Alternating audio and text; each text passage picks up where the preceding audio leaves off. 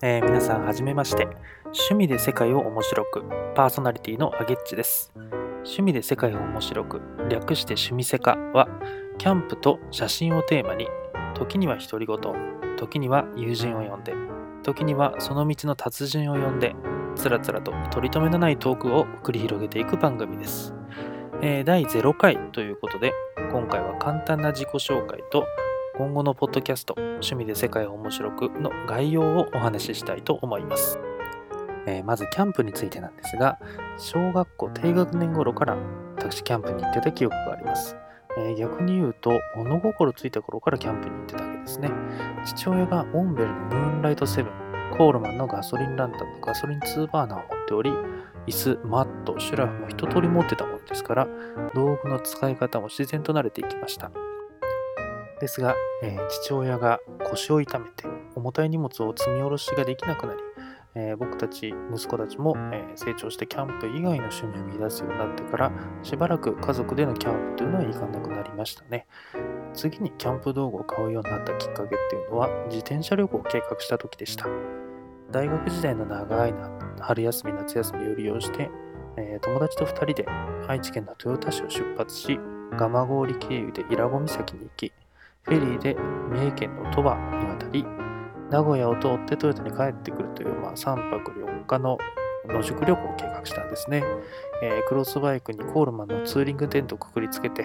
で、あの、コンパクトでデザインもいいっていう理由から、スノーピークの小型ランタン、ギガパワー10と、まあ、小型のバーナー、ギガパワー1をサイドバッグに忍ばせての旅行でした。まあ、いろいろ大変な経験もしたわけなんですけれども、まあ、終わってみればとにかく楽しくって、野宿の魅力どっぷりハマってしまってたんですね。大学のサークルでキャンプカウンセラー協会というのに所属してたんですけれども、まあ、メインの活動内容っていうのが、まあ、子供の林間学校のお手伝いだとか、炊飯指導だとか、キャンプファイヤーの運営なんかだったんですね。でもまあそこで知り合ったサークルの同期と遊んでるのが楽しいもんですから、そうしてるうちに、まあこういうキャンプも面白いけども、あの親父が連れてってくれたオートキャンプを友達とやりたいなと思うようになったんですね。で、テントもツーバーナもランタンもみんな壊れずに残ってたもんですから、キャンプを始めるにあたっての最初の関門、初期投資についてほとんどゼロで始められたっていうのは本当にありがたかったなと思います。友達と何回もキャンプに行くうちに、まあ、だんだん違った道具が欲しくなってくるんですね。えー、まず最初に自分のお金で買ったテントというのは、えー、ヒマラヤのプライベートブランド、ビジョンピークスっていうところのドームテントとシェルタータープのセットですね。まあ、セットで4万円っていう、あ、破格のテントだったわけですけれども、まあ、お値段なりの、まあ、テントとタープでしたね。で、まあ、その後、まあ、いろんな運命的な出会いを得て、まあ、今やスノーピーク大好き人間になってしまったわけですね。月に1回キャンプに行かないと気が済まないような状態になって、いろんな方からいろんなキャンプの知識を吸収しました。で、まあ気がついたら中級キャンパーとはもはや言えないようなキャンプ歴になってしまってたんですね。でそして自分のキャンプの知識がいろんな人の役に立つんじゃないかなと。知識を溜め込むだけじゃなくて発信していけたらいいなと。しかもポッドキャストの中にあんまりキャンプに関する番組が見当たらなかったんですよね。だったら自分がやればいいじゃないか。ということで、この趣味セカの発足につながるというわけです。カメラの趣味については、えー、社会人になってからの趣味ですね。子供の頃からキャノンと、まあ、親父がずっとキャノンを使ってたので、まあ、えー、親父が最初に買った立派なデジカメっていうと、えー、EOS の 10D になるんですかね。で、えー、僕は最初に誕生日に買ってもらったデジカメは IXI のデジタル200です。えー、覚えてらっしゃいますかね。え、200万画素、光学3倍ズーム、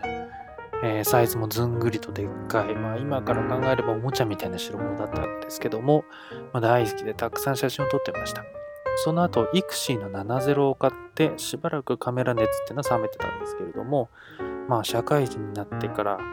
えー、ちょっと転機が訪れるんですね。えー、中学の同級生の女の子が、まあ、いわゆるカメラ女子になってたんですね。えー、久しぶりに会って一緒にキャンプに行ったら、まあ、彼女がオリンパスのペンを取り出して、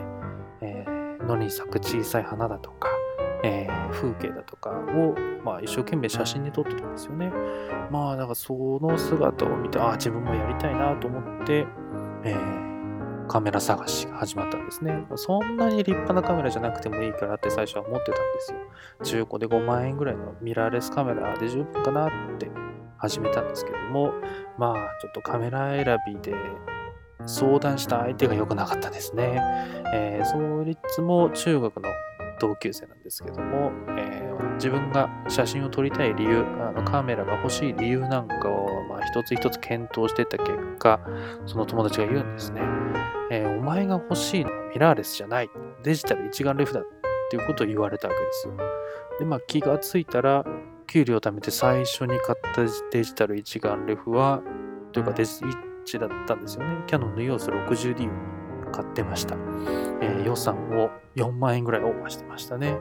で、その1年後にはなんとフルサイズのデジ1、まあ、EOS の 5D Mark II を買っちゃってましたね。これはもうハマってたわけですよね。結果的には友人の助言は正しかったってことになりますね。まあ、えー、デジタル一眼レフを買って最初の頃は、まあ、えー、夏祭りの写真だとか花火の写真とかそれこそキャンプにった時ついでに風景写真を撮ったりだとかあの星の写真を撮ったりだとかそういうのが多かったんですよね。でもまあひょんなことから、まあ、知り合いの主催するライブのイベントに、まあ、カメラマンとして参加することになりましてでそこで人を人間を撮る楽しさっていうのを味わったんですね。であの例えば一瞬の笑顔を切り取ったりだとかあの演奏してる風景をもう臨場感あふれるように撮ったりだとかそういうのやっていくの、ある意味風景写真よりも楽しいなと思ったんですよね。で、何より一番嬉しいのは、撮り終わった写真を参加者に見せた時ですよね。